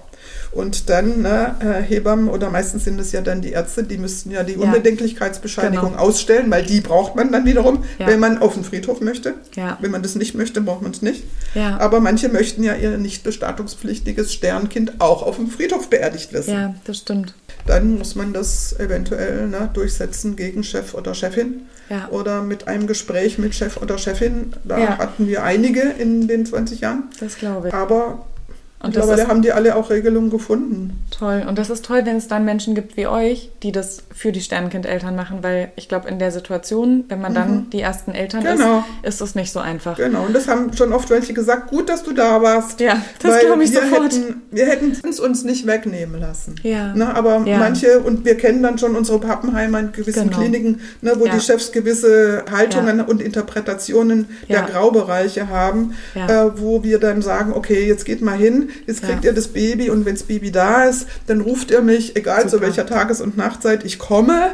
Toll. Na, dann nehme ich quasi pro forma äh, das Baby, lege das in ein Kistchen, kläre mit der Ärztin, die Dienst hat, weil sie das Ja. halt aufgrund na, der Ja, Art äh, und Weise des Hauses so machen muss und übernehme Verantwortung und Papiere und Baby Ja, sehr so gut. und lasse das Kistchen dann da. Toll. Und die kann ihrem Chef sagen, äh, die Bestatterin war da. Sehr gut. Wundervoll. Und sag mal, bei einer Hausgeburt oder bei einer außerklinischen Geburt gibt es ja auch noch mal so ein paar Besonderheiten. Ne? Also wenn jetzt vorher eine Diagnose feststand und man irgendwie im Mutterpass das stehen hat, dass das Kind ähm, verstorben ist im Mutterleib, dann ist es, glaube ich, einfacher. Ne? Aber äh, magst du noch mal kurz Das sagen, wen man sonst... Das hat eher Konsequenzen, juristische äh, Folgen jetzt für die Hausgeburtshebamme. Ja, das eben. hat jetzt für uns Genau. als Bestatter nicht wirklich, weil die Hausgeburtshebamme will genau. natürlich da auch ja, ne, auf der eben. sicheren Seite sein. Genau. Äh, und dann ist es gut, wenn man da nicht nur im Mutterpass, sondern einfach ein Ja, Schreiben hat, hat, ne, ne? dass da Ja. keine Herztöne mehr sind Genau. äh, und dass äh, jetzt dieses Kind äh, tot geboren wird und dass das Genau. ein intrauteriner Fruchttod oder wie auch Ja. immer sie das nennen dann äh, in ihren äh, Papieren ist. Und es könnte dann sein, weil da hatten wir mal in einem Fall Kontakt mit einem bestimmten Standesamt. Ja. Äh, in Berlin gibt es ja so viel, wie es. Bezirke gibt, Ja, auch genau. Standesämter. Ja. Das heißt, mit denen müsste man das. Und der hat dann gesagt, er bräuchte keinen Leichenschauschein, wenn er ein solches Papier hätte. Aber ich glaube, das sollte man dann vorher, Vorher mal klären, äh, ne? mit, denen, äh, mit denen klären, äh, weil auch das ist, das ist im Grunde nicht geregelt. Weil er hat dann gesagt, er müsse noch mal mit seinem Chef sprechen und haben wir mit dem Chef telefoniert und er hat gesagt, es muss noch mal nachlesen.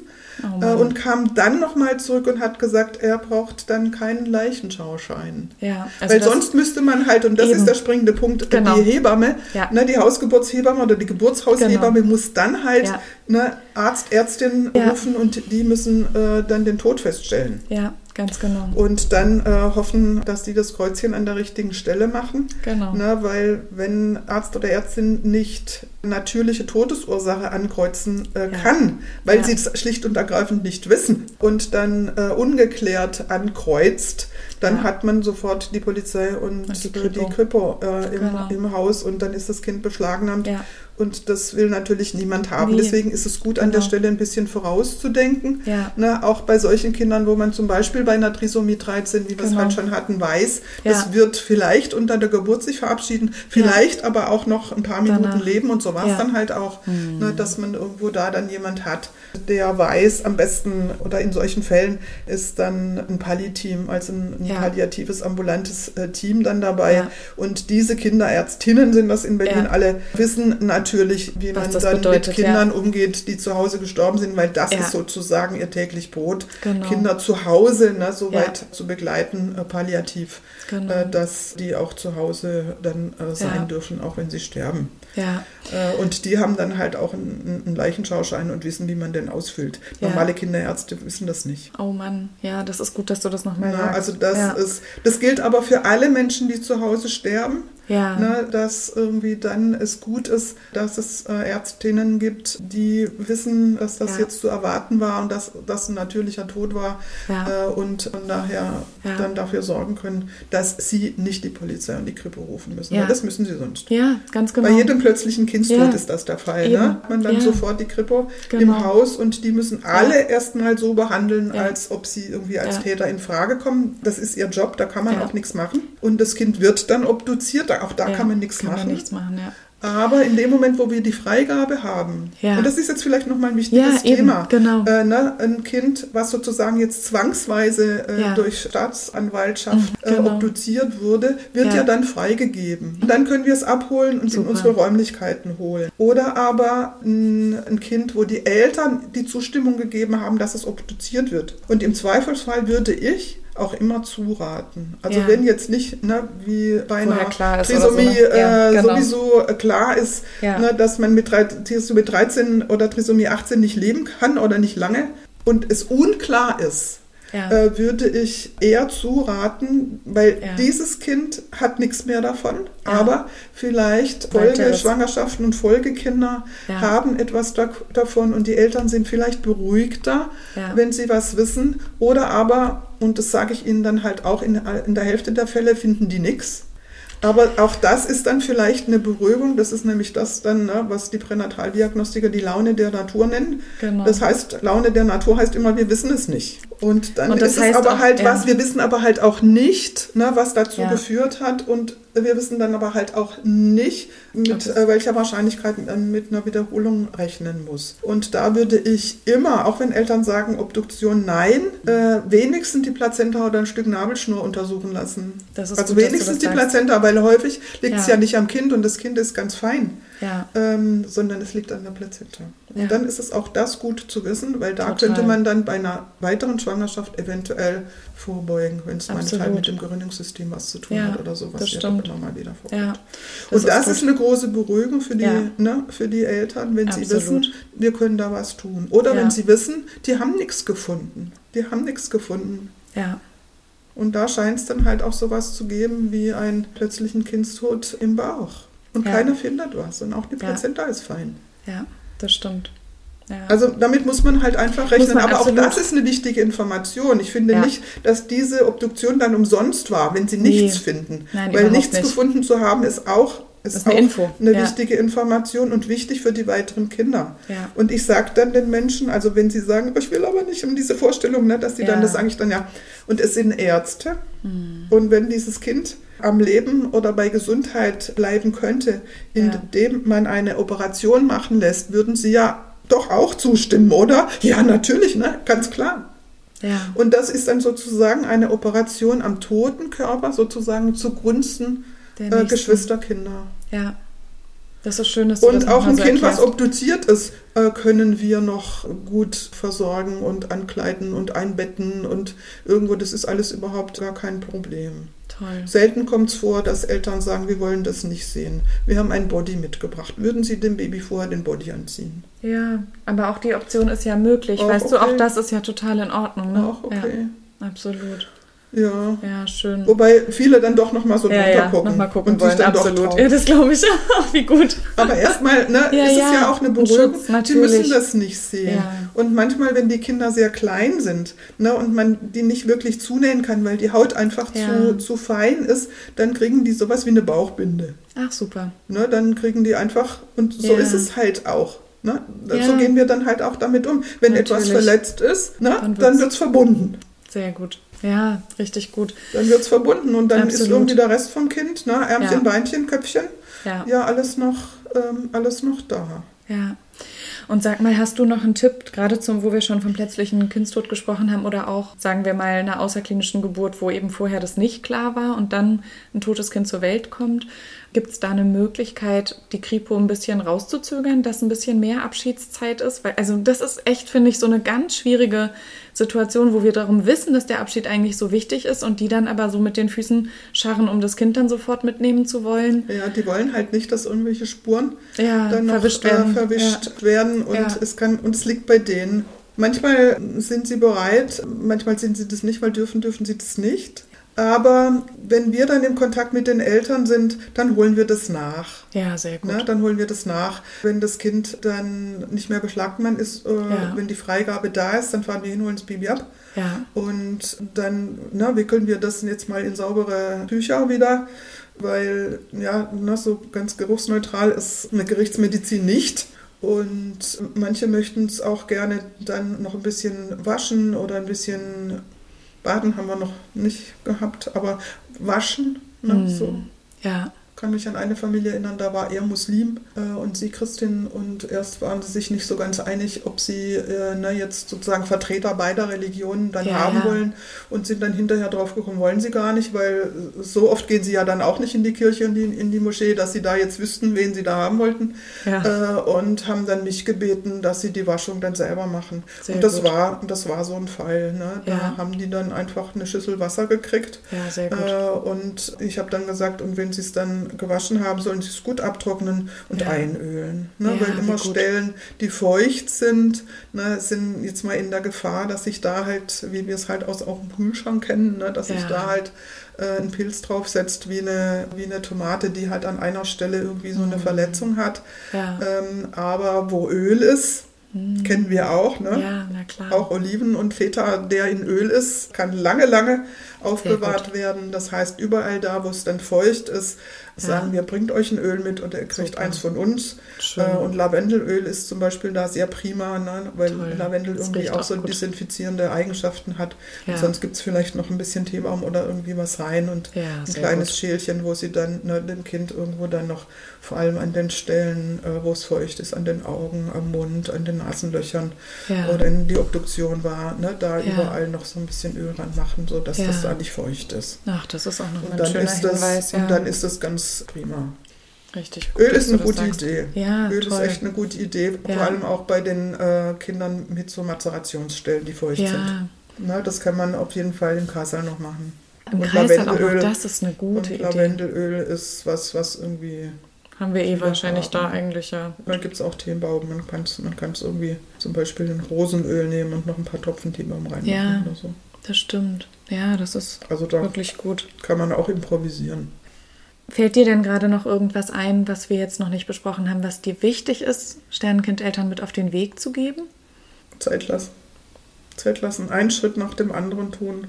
Ja. und nicht denken, irgendwo schnell hinter sich bringen, äh, wäre jetzt irgendwo das, auch wenn der Impuls verständlich ist, Ja. aber die, die es tatsächlich hingekriegt haben mit Standesamt in Berlin, ne, dass sie innerhalb einer Woche irgendwo Kind gebären, einbetten, beerdigen hingekriegt haben, die fallen dann hinterher in, in ein Loch und merken, man kann das nicht hinter sich bringen Nee, und äh, das begleitet einen eh. Ja. Und eben, ja, oder dieses Gefühl, wenn man sich von dem Kind fernhält und sozusagen eine Bindung gar nicht zulässt. Aber es funktioniert nicht. Ich meine, die Bindung ist doch schon längst da. Ich Total. meine, ne, ein, Kind in Ja. den ersten Wochen der Schwangerschaft, was jetzt irgendwo nach acht Wochen oder so, ne, jetzt mal als Fehlgeburt äh, sich verabschiedet, da ist auch ganz viel Trauer. Total. Die Absolut. vermeidet man nicht, indem man Nee. den Kontakt vermeidet. Das Nee. ist eh da. Ja. Also von daher glaube ich, ist es gut, dass das Begreifen Ja. und ne, deswegen halt auch das, das Verabschieden und das Ja, Einbetten, das absolut. Begreifen, das Ja. ist irgendwie einfach ein schönes deutsches Wort, äh, was das transportiert, ne? dass irgendwie das Begreifen etwas hilft, die Realität als Realität zu ja, begreifen halt. Ja. Ne? Und umso leichter geht es dann, weil wenn die Frau dann noch träumt, sie wäre schwanger oder ne, irgendwie Ja. noch denkt oder irgendwie meint oder so, wie Ja. wir das halt aus den alten Zeiten, als Ja. die Kinder einfach verschwunden sind, auch noch kennen. Natürlich. Ne? Dass die dann, auch wenn sie wieder Absolut. schwanger wurden, nicht wussten, mit wem sind sie denn jetzt einfach eigentlich schwanger. Ne? Weil sie einfach nicht wissen, dass das ein Geschwisterkind ist, was sie kriegen. Ne? Und auch dieses äh, einfach, auch wenn das erstmal hart klingt, Ja. äh, zu sagen, wenn es jetzt das erste Kind war, das hat sie zu Eltern gemacht, hatten wir vorhin Ja. ja, schon. Das Ja. hat sie zu Eltern gemacht. Und wenn sie nochmal schwanger werden, dann kriegt das Sternkind ein Geschwisterkind. Punkt. So ist es. ja. Total. Und da gut. kann man nicht drum rumeiern. Nee, Und so stimmt. tun, als ob. Auch das haben schon viele probiert, es funktioniert nicht. Funktioniert überhaupt nicht. funktioniert nicht. Ja.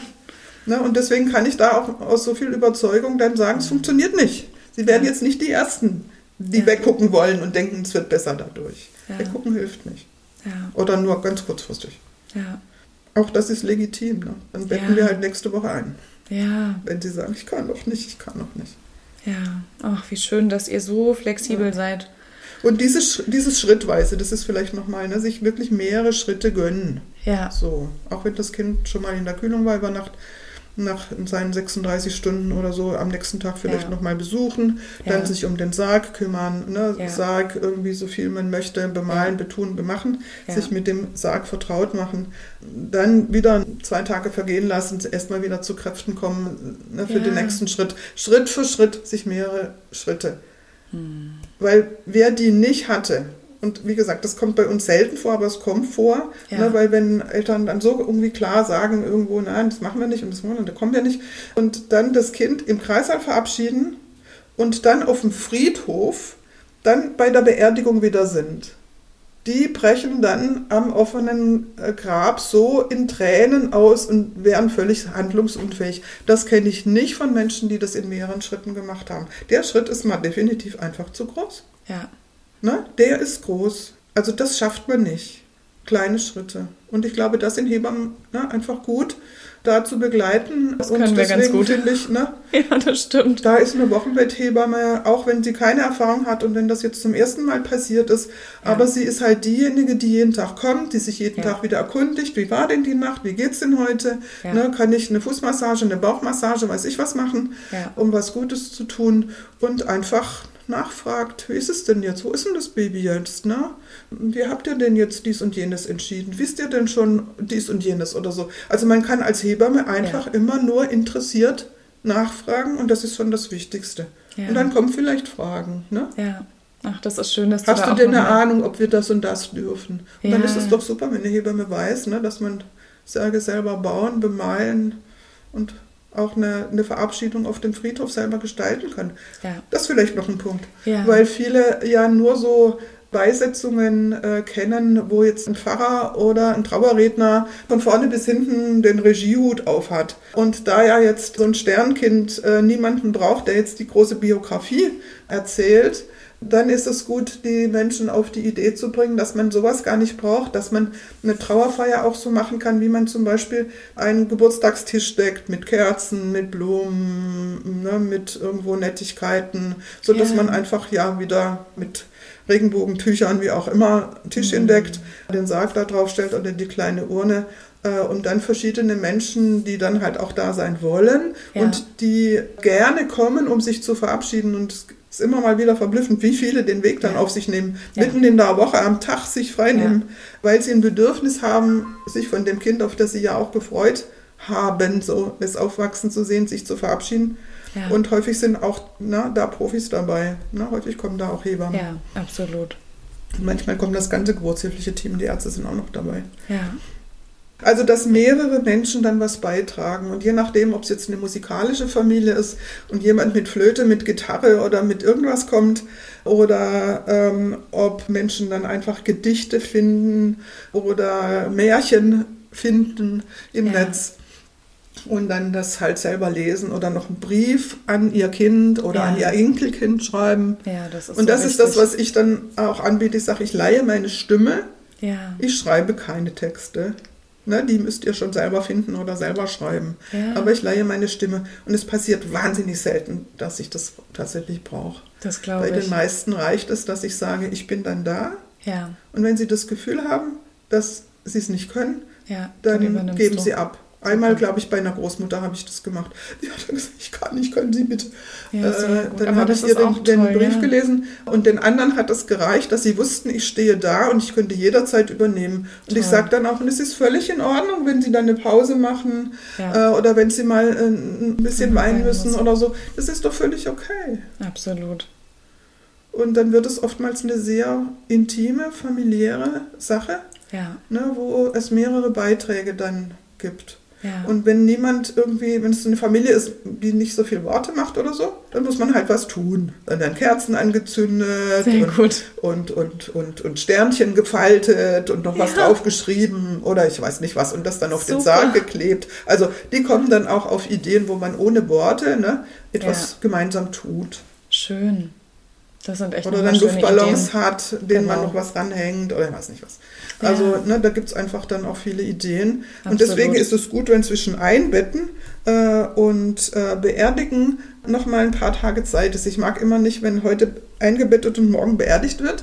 Ja. Äh, weil da gar kein Raum ist für alle diese schönen und netten Ideen. Ja. Und noch zu gucken, wen wollen wir dabei haben und wäre, wäre denn vielleicht bereit, können wir die fragen, ob die, ne?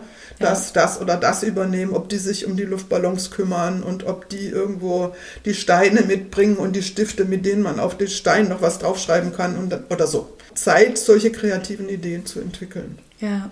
Und da kommen fantastische Ideen. Ich bin mal selber erstaunt. Das glaube ich. Was dann für. Und, und, da passiert dann häufig, dass dann Großeltern kommen, ne, die ja. häufig ja nur so traditionelle Beerdigungen kennen ja. und dann zu mir kommen und sage, ich bin so froh, dass Sie sich um meine Tochter oder um meinen Sohn jetzt gekümmert haben, ne, mit diesem Sternkind da, Enkelkindchen, Stern, Enkelkindchen, wie sagt man das?